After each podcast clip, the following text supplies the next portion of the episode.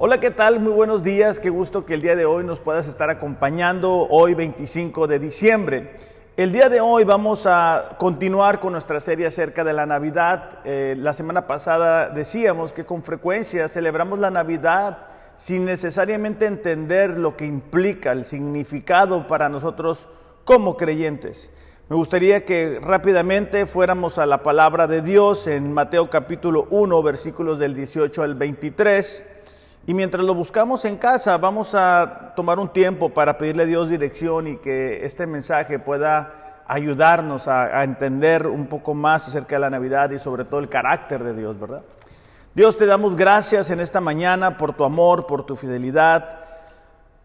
Te pedimos, Señor, que tú hables a cada uno de nosotros. Tú conoces las necesidades que tenemos, los temores, los deseos pero sobre todo conoces la voluntad que tienes para cada uno de tus hijos. Pedimos que tu palabra pueda dar un fruto en nosotros, que podamos ser animados por ella, recibir instrucción de parte tuya, Señor, y de esa forma dar fruto y fruto en abundancia. En el nombre de Jesús, amén. Mateo capítulo 1, versículos 18 al 23 dice, el nacimiento de Jesucristo fue como sigue. Estando su madre María comprometida para casarse con él, perdón, para casarse con José, antes de que se llevara a cabo el matrimonio, se halló que había concebido por obra del Espíritu Santo. Entonces José, su marido, siendo un hombre justo y no queriendo denunciarla públicamente, quiso abandonarla en secreto. Pero mientras pensaba en esto, se le apareció en sueños un ángel del Señor diciéndole, José, hijo de David, no temas recibir a tu María, a María tu mujer, porque el niño que se ha engendrado en ella es del Espíritu Santo. Y dará a luz un hijo y le pondrás por nombre Jesús, porque él salvará a su pueblo de sus pecados. Todo esto sucedió para que se cumpliera lo que el Señor había hablado por medio del profeta, diciendo, He aquí, la Virgen concebirá y dará a luz un hijo, y le pondrán por nombre Emanuel, que traducido significa Dios con nosotros. La semana pasada nos enfocamos en el versículo 21 donde explicábamos que Jesús es nuestro Salvador. Por naturaleza hemos eh, caído, eh, hemos fallado y nuestro destino eterno era estar apartados del Señor en un lugar de tormento. Pero el amor de Dios fue tan grande por cada uno de nosotros que envía a su Hijo Jesucristo a morir por nuestros pecados. Siempre que nosotros pongamos la confianza en ese sacrificio, podremos recibir la vida eterna. Y por eso decíamos la semana pasada que celebrábamos el nacimiento de ese Salvador que vendría a vivir una vida perfecta y a pagar por nuestros pecados. Es lo mirábamos a, través del versículo 21. Pero el día de hoy nos vamos a enfocar en lo que está en el versículo 23 y es el título del mensaje. Y el mensaje se titula Emanuel, Dios con nosotros. Desde el Antiguo Testamento podemos ver en repetidas ocasiones cómo Dios está presente con su pueblo. Dios quería expresarle a su pueblo que estaba interesado en sus necesidades, en sus intereses, en lo que ellos estaban enfrentando. Cuando miramos eh, la construcción del tabernáculo que Dios le da a Moisés, notamos que la presencia de Dios, el tabernáculo, debería de estar en medio de las doce tribus. Más adelante, cuando Salomón construye el templo donde la presencia de Dios iba a morar, miramos lo mismo, el interés de Dios para que la gente, su pueblo, se diera cuenta que tenían un Dios que estaba interesado con ellos. No es un Dios indiferente, no es un Dios que se ha alejado de la creación. Miramos con frecuencia que algunas personas creen en eso. Y es muy triste porque ellos piensan que Dios simplemente hizo la creación, pero se alejó de ella y estamos a nuestra propia cuenta. Eso está muy alejado de la verdad y cuando estudiamos la palabra nos podemos dar cuenta de que Dios siempre ha estado interesado en su creación. Ahora, con la venida de Jesucristo a la tierra, con la encarnación, esto toma una, nueva dimensión. Juan capítulo 1, versículo 18 dice, nadie ha visto jamás a Dios. El unigénito Dios que está en el seno del Padre, él le ha dado a conocer. Es decir, cuando Jesucristo vino y se encarna y, vivió una vida perfecta, nos mostró realmente una nueva dimensión el carácter de Dios. Cuando nosotros miramos que Jesús interactuaba con la gente que había pecado, con la gente en necesidad, con la gente en tristeza, con la gente que estaba siendo muchas veces oprimida, ¿verdad?, por la sociedad, y miramos el amor, la misericordia de Jesucristo, esto nos estaba mostrando el carácter de Dios. Ahora, en Hebreos capítulo 2, versículos 16 al 18, nos va a mostrar por qué era importante que Jesús viniera a la tierra, ¿verdad? Y se pudiera identificar a una nueva dimensión con lo que nosotros sentimos mientras estamos aquí. Hebreos capítulo 2, versículo 16 al 18 dice así. También sabemos que el Hijo no vino para ayudar a los ángeles. Reina Valera dice socorrer a los ángeles, sino que vino para ayudar a los descendientes de Abraham. Por lo tanto, era necesario que en todo sentido Él se hiciera semejante a nosotros. En todo sentido. Jesucristo era 100% Dios y era 100% humano, ¿verdad? Dice, sus hermanos, dice, para que fuera nuestro sumo sacerdote fiel y misericordioso delante de Dios.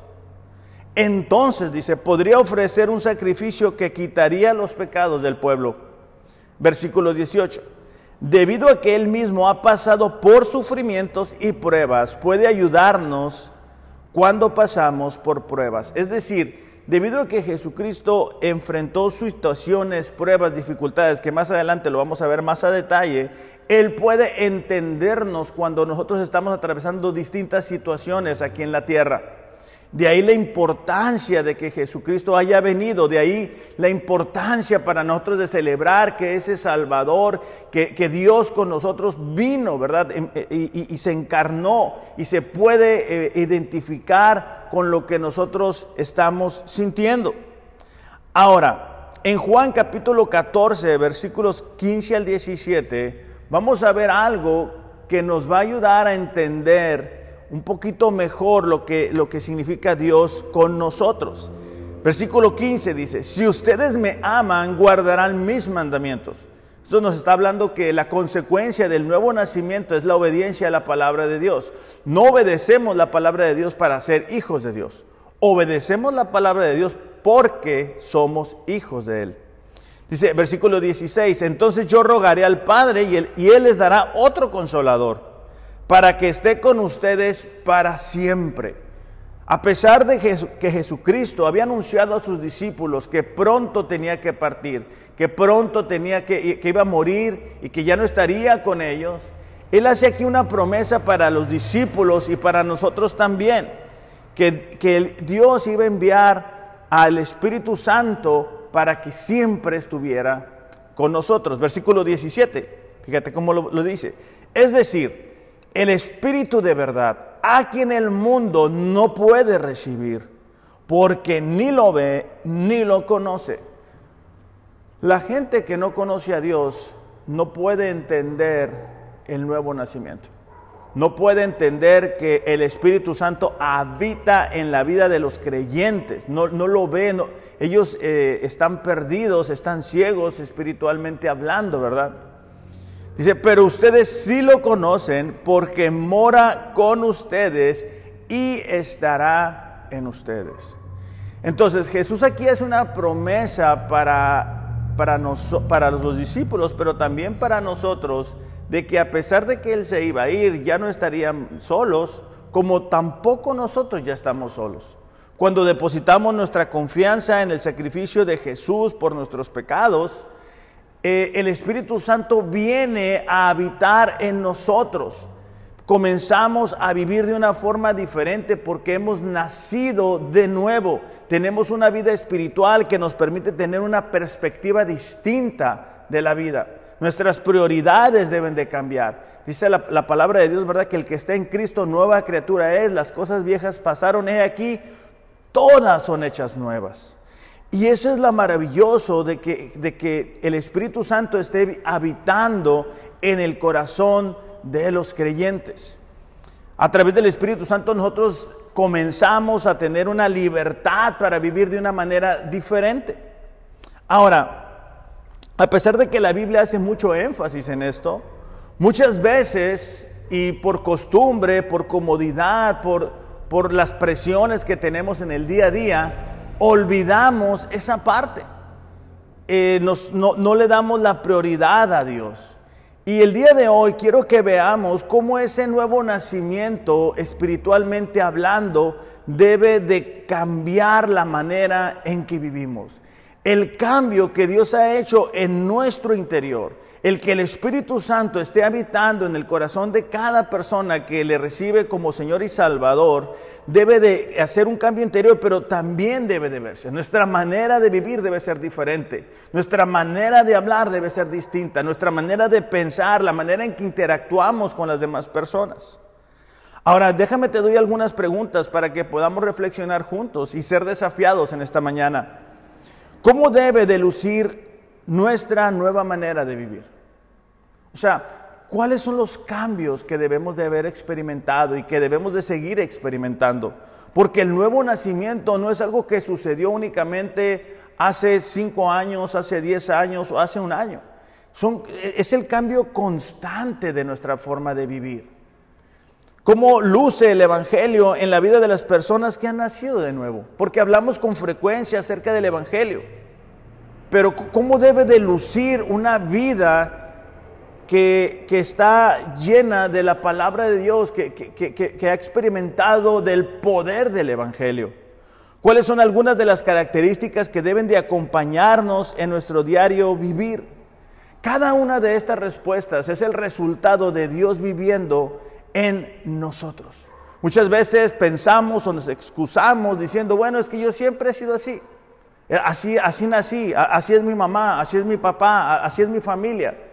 Pero con el nuevo nacimiento, con el Espíritu Santo dentro de nosotros, todo eso es, parte de la vida pasada. Fíjate cómo lo dice Primera de Juan capítulo 2, eh, versículo 6. El que dice que permanece en él debe andar como él anduvo. Es decir, es Jesucristo nuestro ejemplo en nuestra conducta, en nuestro diario vivir. Él nos va a ir moldeando conforme nosotros vamos desarrollando esa comunión diaria con Él. Y es precisamente en esto que nos vamos a detener en esta mañana. ¿Cuáles son algunas de esas características que deben de estar siendo parte vital de nuestra vida cristiana? La primera de ellas es la razón por la cual Jesucristo viene a la tierra y es la humildad. Filipenses capítulo 2, versículo 3 dice así, no sean egoístas. Si estás subrayando tu Biblia, subraya en rojo la palabra egoísta. Es una persona que solamente se interesa por su propia satisfacción, por su propio bienestar. Fíjate la siguiente palabra. No traten de impresionar a nadie. Con frecuencia el mundo nos lleva a querer impresionar a los demás. Estamos viviendo en la época donde las redes sociales, ¿verdad? Se trata de impresionar, de, impresionar a dónde voy, de impresionar eh, la forma en que gasto mi dinero, la preparación, el cuerpo, el físico y cosas así. Y eso ha, ha impregnado también la vida de la iglesia. Hay personas que tratan de impresionar a los demás. Tú los escuchas hablar y solamente hablan de sus logros, del dinero, y, parece que, eso es lo más importante. Entonces, no sean egoístas, no traten de impresionar a nadie. Fíjate lo, que sigue. Sean humildes. Y ahí nos va a dar el significado de la humildad. Es decir, considerando a los demás como mejores que ustedes. Es, considerar, no, no es que las demás personas sean mejores que nosotros, es que consideramos que ellos son mejores, ¿verdad? No se ocupen solo de sus propios intereses, sino también procuren interesarse en los demás. Y este es un área en que como iglesia necesitamos mejorar. Necesitamos interesarnos en las necesidades de las demás personas, en los problemas, en los desafíos que están enfrentando unos y otros. Pero cuando solamente estamos interesados en nuestro bienestar, cuando solamente estamos siendo egoístas, difícilmente nos vamos a poder interesar unos por otros. Entonces, el ser humilde es poder dejar mi agenda a un lado e interesarme por las personas que me rodean.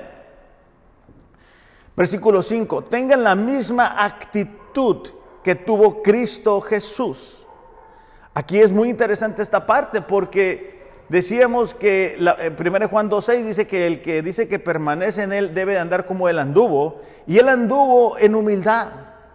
El hecho que él haya venido a la tierra, nos va a decir aquí, ¿verdad? Fue una muestra impresionante de la humildad. Dice, versículo 6, aunque era Dios, no consideró que el ser igual a Dios fuera algo a que aferrarse. En cambio, renunció a sus privilegios divinos. Fue un acto de voluntad propia.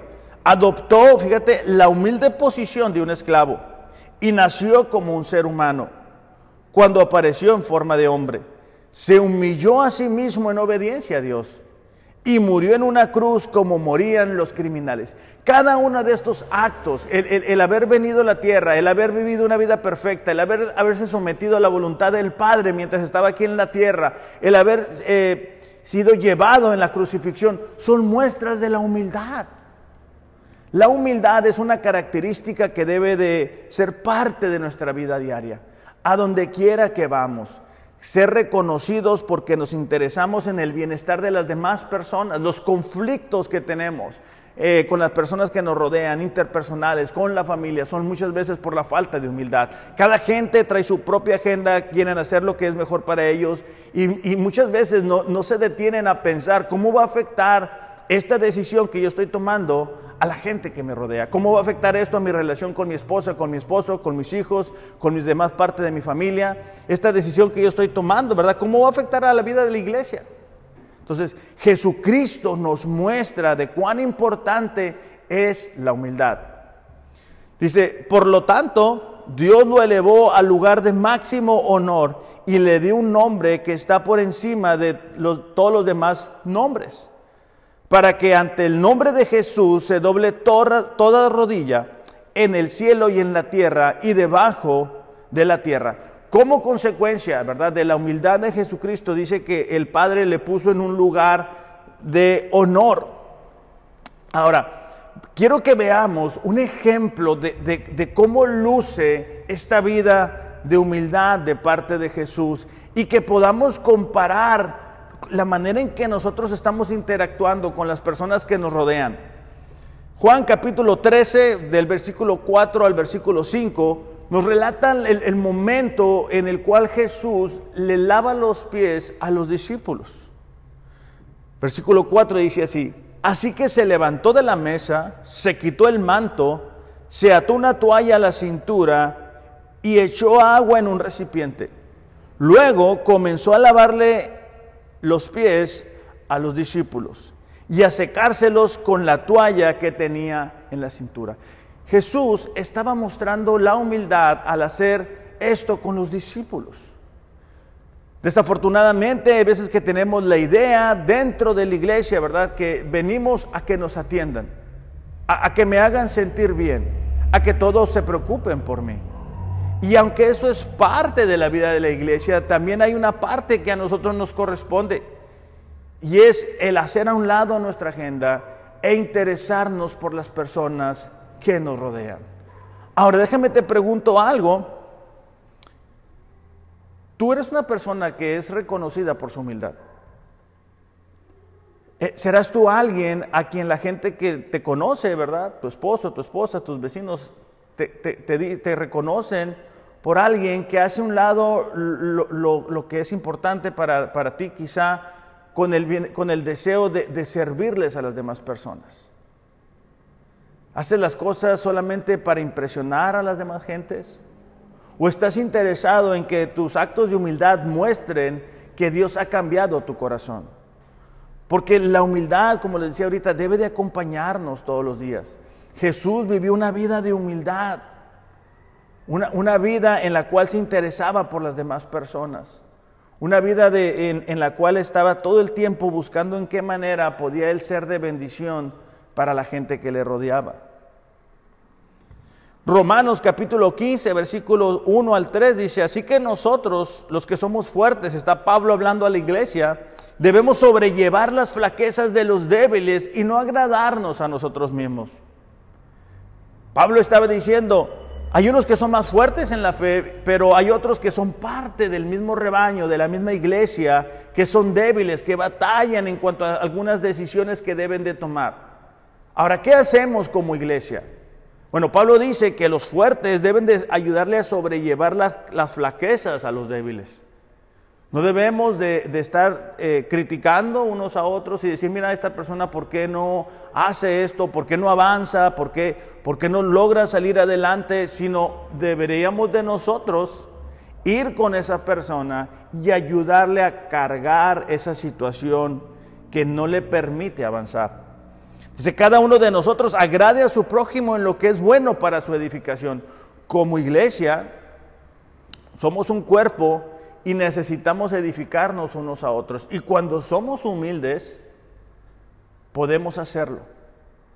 Cuando solamente estoy interesado en lo que yo quiero, cuando solamente es Dios y yo, ¿verdad?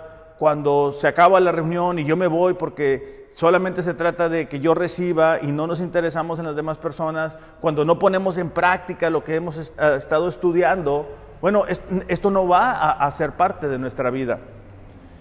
Versículo 3 dice, pues ni aun Cristo se agradó a sí mismo. Antes bien, como está escrito, los insultos de los que te injuriaban cayeron sobre mí. Entonces, ni Jesús mismo se agradó. Jesús mismo nos da el ejemplo de cómo podía vivir una vida de humildad. Y eso es parte de nuestra vida como iglesia, pero recordando esto, al salir de estas cuatro paredes, también somos iglesia. O sea, cuando estamos con nuestra familia, ahora que estaremos conviviendo con ellos durante algunos días, ellos deberían de reconocernos por nuestros actos de humildad. Seguimos siendo iglesia aunque no estemos aquí. Ahora, lo siguiente, y, vamos a ir dándonos cuenta cómo cada uno de estos, estas características o virtudes están unas sobre las otras, ¿verdad? Eh, lo siguiente es una vida de servicio.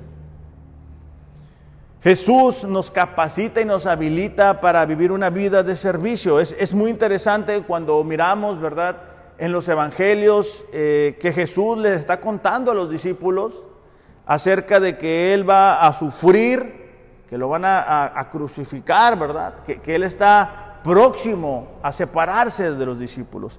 Pero en medio de todo esto, lo que nos sorprende cuando leemos en Mateo capítulo 20, eh, el versículo 25, un, poco antes del versículo 25, nos muestra cómo dos de los discípulos de Jesús le preguntan que si ellos pueden ser los líderes, que si ellos pueden ser eh, quienes tengan un mayor rango o una mejor posición, ¿verdad?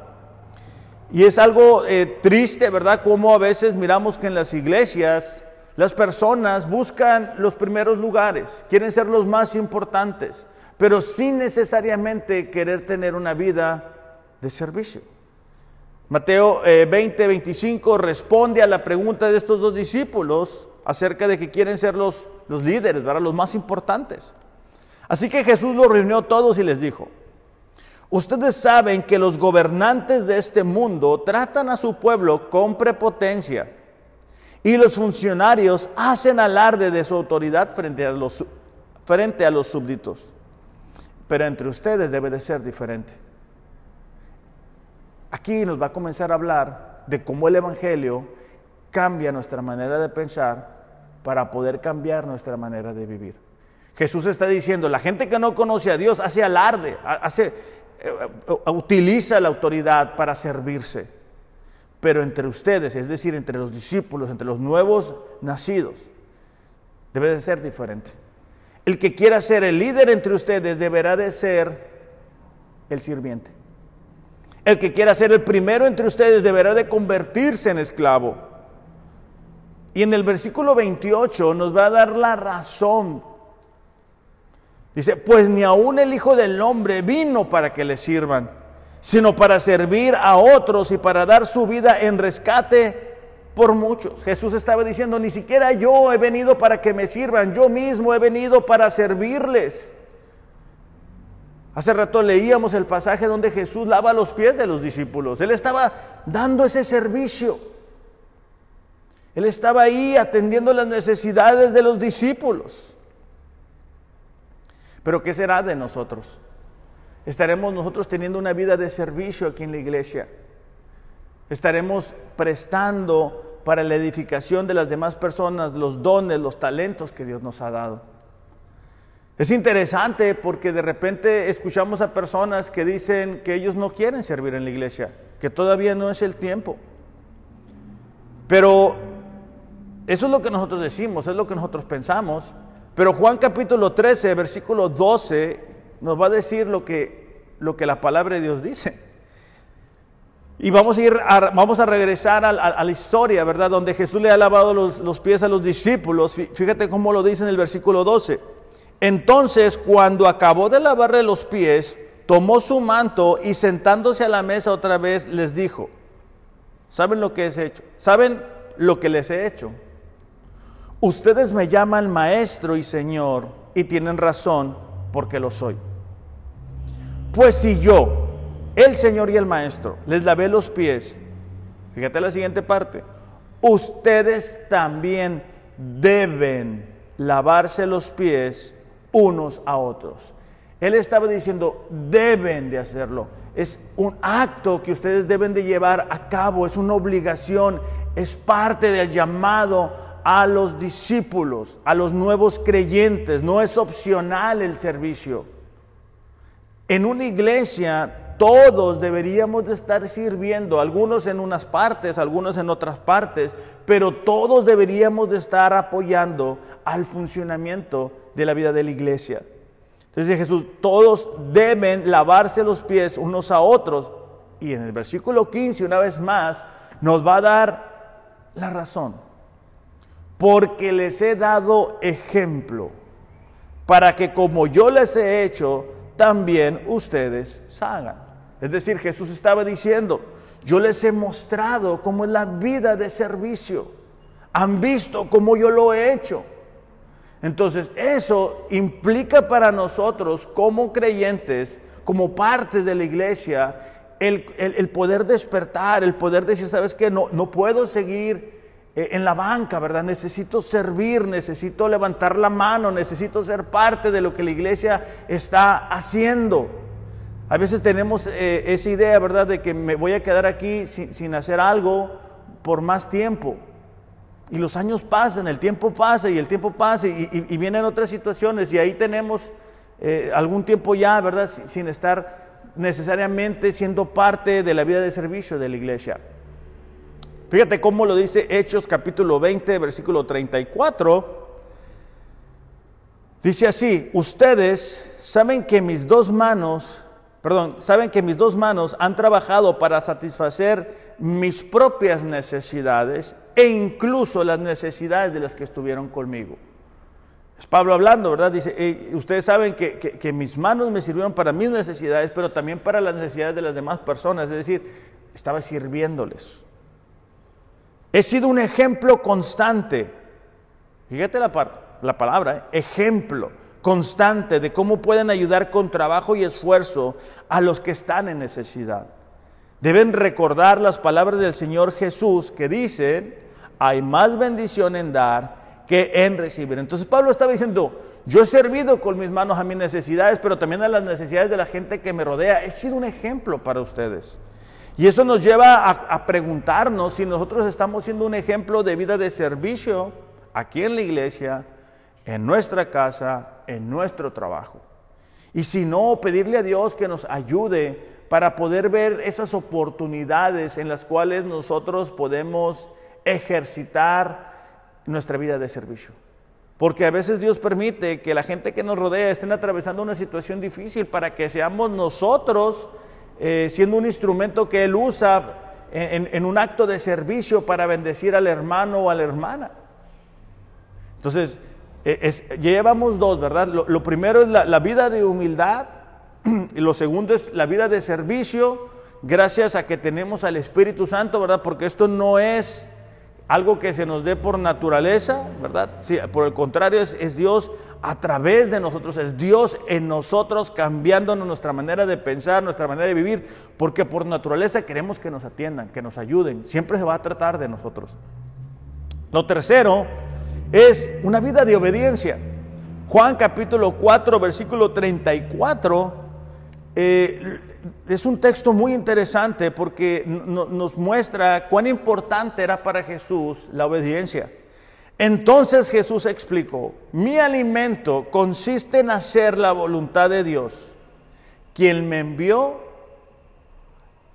y en terminar su obra. Jesús dice, lo, lo más importante es la obediencia. Y aquí muchas veces nos excusamos por diferentes razones, por diferentes sentimientos, por diferentes circunstancias. Y precisamente en esto me quiero enfocar porque a lo mejor no obedecemos a Dios porque estamos atravesando un momento difícil, un momento de tristeza. Y Jesús nos muestra cómo en medio de la tristeza se puede seguir obedeciendo. Mateo 26, 37 eh, nos cuenta la oración en el Getsemaní y dice así, tomando con él a Pedro y a dos hijos de Zebedeo, comenzó a entristecerse y a angustiarse. Jesús estaba en su último tiempo aquí en la tierra, ¿verdad? Y él toma a Pedro y a los dos hijos de Zebedeo y él le expresa que estaba triste y que estaba angustiado. ¿Cuáles son algunas de las razones por las cuales Jesús estaba entristecido? Bueno, él iba a ser traicionado por Judas, uno de sus discípulos. Los demás discípulos lo iban a abandonar totalmente, ¿verdad? Y sobre todo la separación de Dios Padre por el peso del pecado que él iba a cargar en nuestro lugar. Fíjate cómo lo dice en el versículo 38.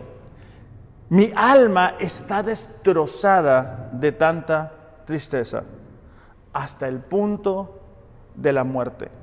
Quédense aquí y velen conmigo. Versículo 39. Él se adelantó, él se adelantó un poco más y se inclinó rostro en tierra mientras oraba. Padre mío, si es posible que pase de mí esta copa de sufrimiento. Sin embargo, fíjate cómo lo expresa, ¿no? Sin embargo, quiero que se haga tu voluntad y no la mía. Jesús estaba comprometido en que se cumpliera la voluntad del Padre, a pesar de lo que él estaba sintiendo, a pesar de lo que estaba mirando, ¿verdad?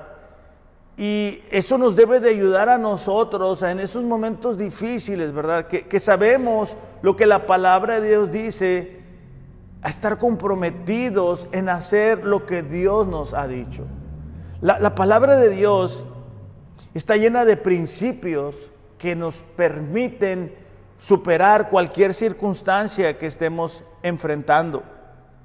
Pero cuando no estamos en contacto con ella, cuando, cuando no nos exponemos a ella, cuando no tomamos un tiempo diario, ¿verdad? Para que Dios nos pueda hablar, cuando no meditamos en la palabra de Dios durante el trabajo. Yo sé que, algunos de ustedes, ¿verdad?, trabajan todo el día, pero de ahí la importancia de comenzar nuestro día leyendo la palabra, eh, buscar durante el día, estar reflexionando, meditando acerca de lo que hemos leído, qué significa, qué, impacto tiene eso para mi vida, qué, es, lo que Dios me, qué es lo que Dios me está mostrando.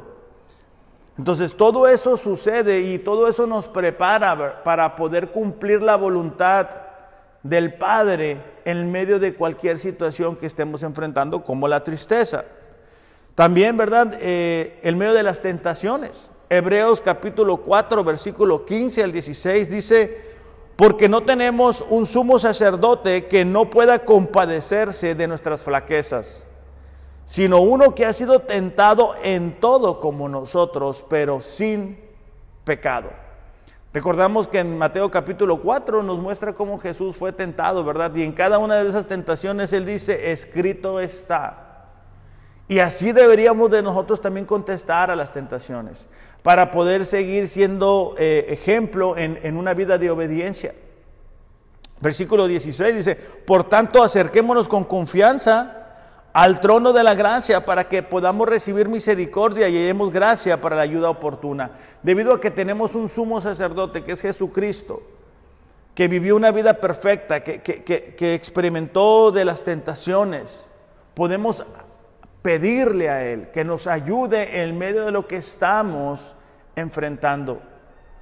Jesucristo se puede identificar con nosotros porque Él estuvo aquí en la tierra, Él sabe cuando nosotros sentimos diferentes cosas y que a veces es difícil para nosotros cumplir la voluntad del Padre.